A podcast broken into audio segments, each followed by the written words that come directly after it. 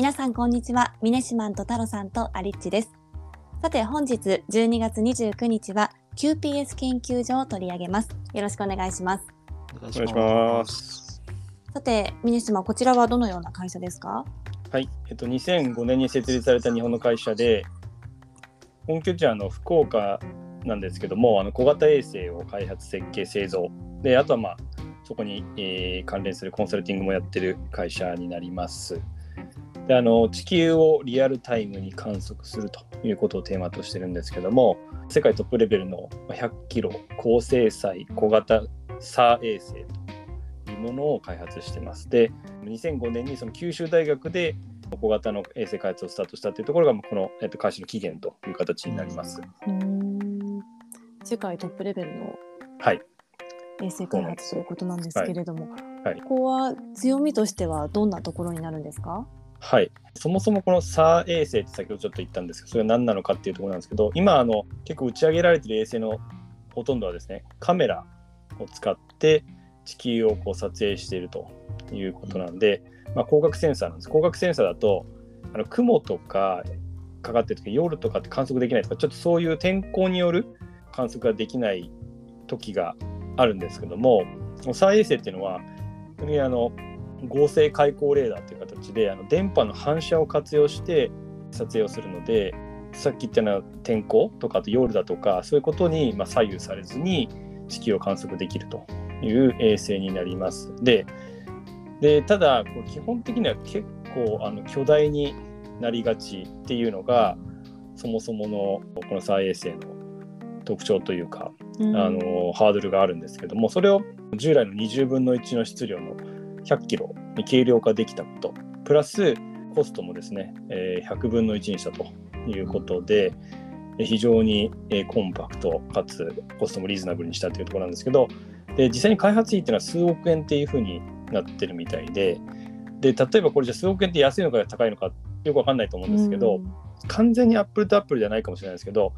えっと NEC のですね第1、2号っていうあの衛星があるんですけど、それを打ち上げるのに290億円ぐらいかかったってことなんで、うんそうですね、ちょっと完全にアップルとアップルじゃないんですけど、結構さっき言ったように100分の1っていうのは、なんとなく、あ、そうなのかなっていう感じがしますね。はい。うんこれちなみに高精細さ衛星っていうのは観測用の衛星っていうことなんですか？観測用の衛星っていう形になりあますね。はい。なんで、彼らの目標としては、2024年までにえ36機うん打ち上げて、地球全体を観測できるようにしましょうと。うんしかもリアルタイムにみたいなところがやりたいことという感じですね。これ顧客はどういったところになるんですか？そうですね。一応顧客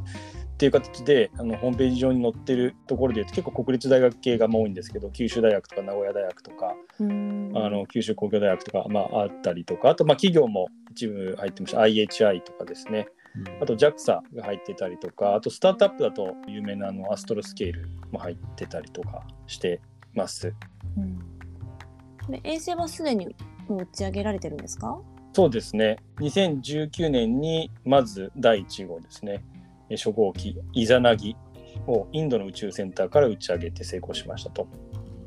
ただちょっと画像がですねあの機器の不具合みたいので飛び切れなかったみたいなところがあるみたいでで今年の1月にですね第2号イザナミをですね有名なアメリカのスペース X 社のあのイーロン・マスクのですね会社のですね。あのファルコン9っていうところで打ち上げたんですけど、まあ、面白いのがあのこのファルコン9ってあの他に143の他の衛星も一緒に飛ばしてるってことなんで、ライドシェアって書いてあるんですけどあの140以上の衛星をまとめて空に飛ばすということをやってましてで、まあ、その打ち上げも成功してですね3月今年の3月にまあ画像取得に成功したっていうのを発表してるんですけどもちなみにこのファルコン9であの打ち上げるとき200キロあたり輸送費用が100万ドル約1億円ということで、まあ、や安いとされているというこあと安いんですね で安いということみたいです。だから開発費が数億円、打ち上げが1億円。まあ、あの、さっき言ったような200何十億円の世界から、まあ、だいぶそうですね、リーズナブルってことなのかなって感じはしますね。絶対額としてはもちろん大きく感じるんですけども。はい。これビジネスモデルはどうなってるんですか、そうですね。まあ、ちょっと以前お話ししたオービタルインサイトっていうところの回の中に類似したような話がちょっとあったりしたんですけど、まあ、基本的に大きく2つその、まあ、ビジネスモデルというかまあサービスとしてあるというところで可視化と未来予測っていうのに分けられるんですけども、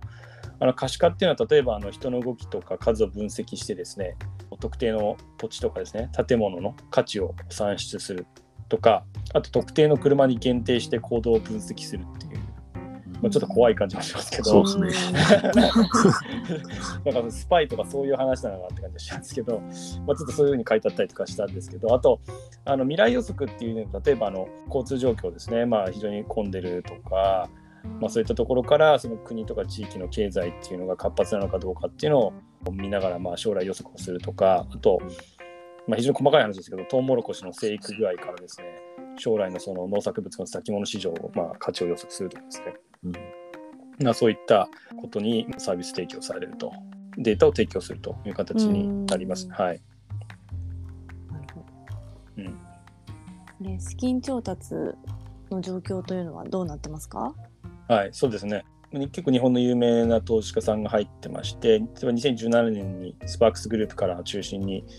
24億円を調達して、でその後2020年に個別に2回に分けて合計8億円を上回る調達っていうのをしてます。で、まあ、ざっくり合計すると32億とかっていう形になるわけなんですけども、先ほどあの申し上げた通りに開発費に数億円域ですね。でかけ足す打ち上げに1億とかっていうっていうと、まあ、まあ、わかんないですけど、10億円とかかかる、弱ぐらいかかるのかなって感じするんですけども、っていうことを考えるとですね、それを36機打ち上げようとすると、単純検査でまあ300億円以上かかるわけなので、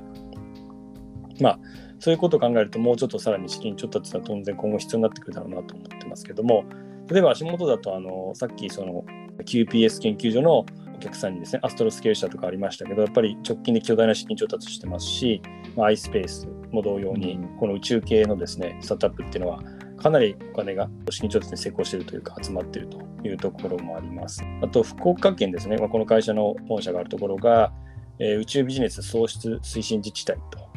これあの、全国に6つあるんですけども、のうちの1つというところで、非常にこう支援体制というところもありますし、そもそも宇宙系のスタートアップが盛り上がっているというところもありますので、まあ、今後もの資金調達というところもあの非常に注目していきたいなというふうに思います。うん。福岡県はじゃあそういった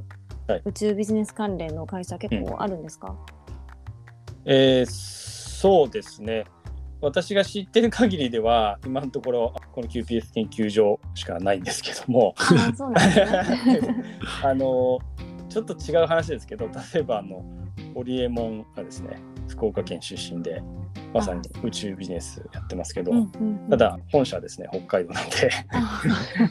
北海道の北海道もその宇宙ビジネス創出推進自治体に入ってたりとかはしますね。はい、多分あれですよね。九州大学とか九州工業大学とかが宇宙関係のなんか研究をしてたりとかっていうのもあって、はい、多分こういった創出推進の自治体に手を挙げてるのかなと思いますよね。そうですね、おそらくそうだと思いますね。うん、はい、なるほど。さっきあの36機ここで打ち上げ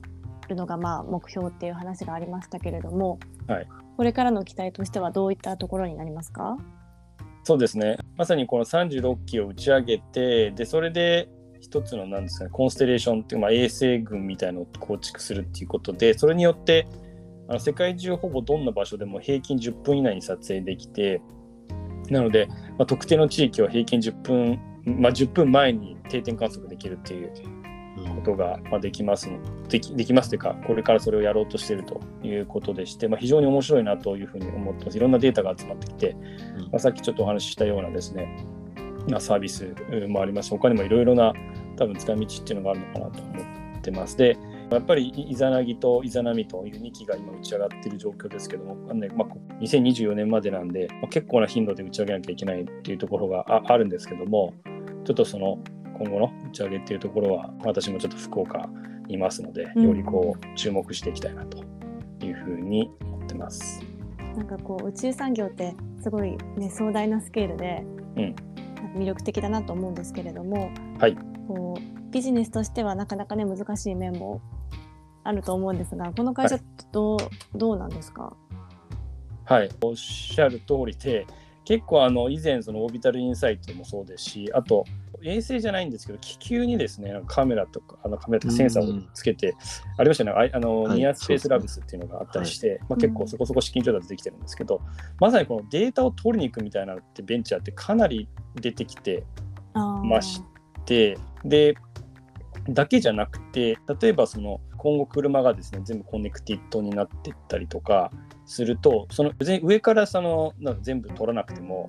コネクティッドの車からデータってバンバン収集できるっていう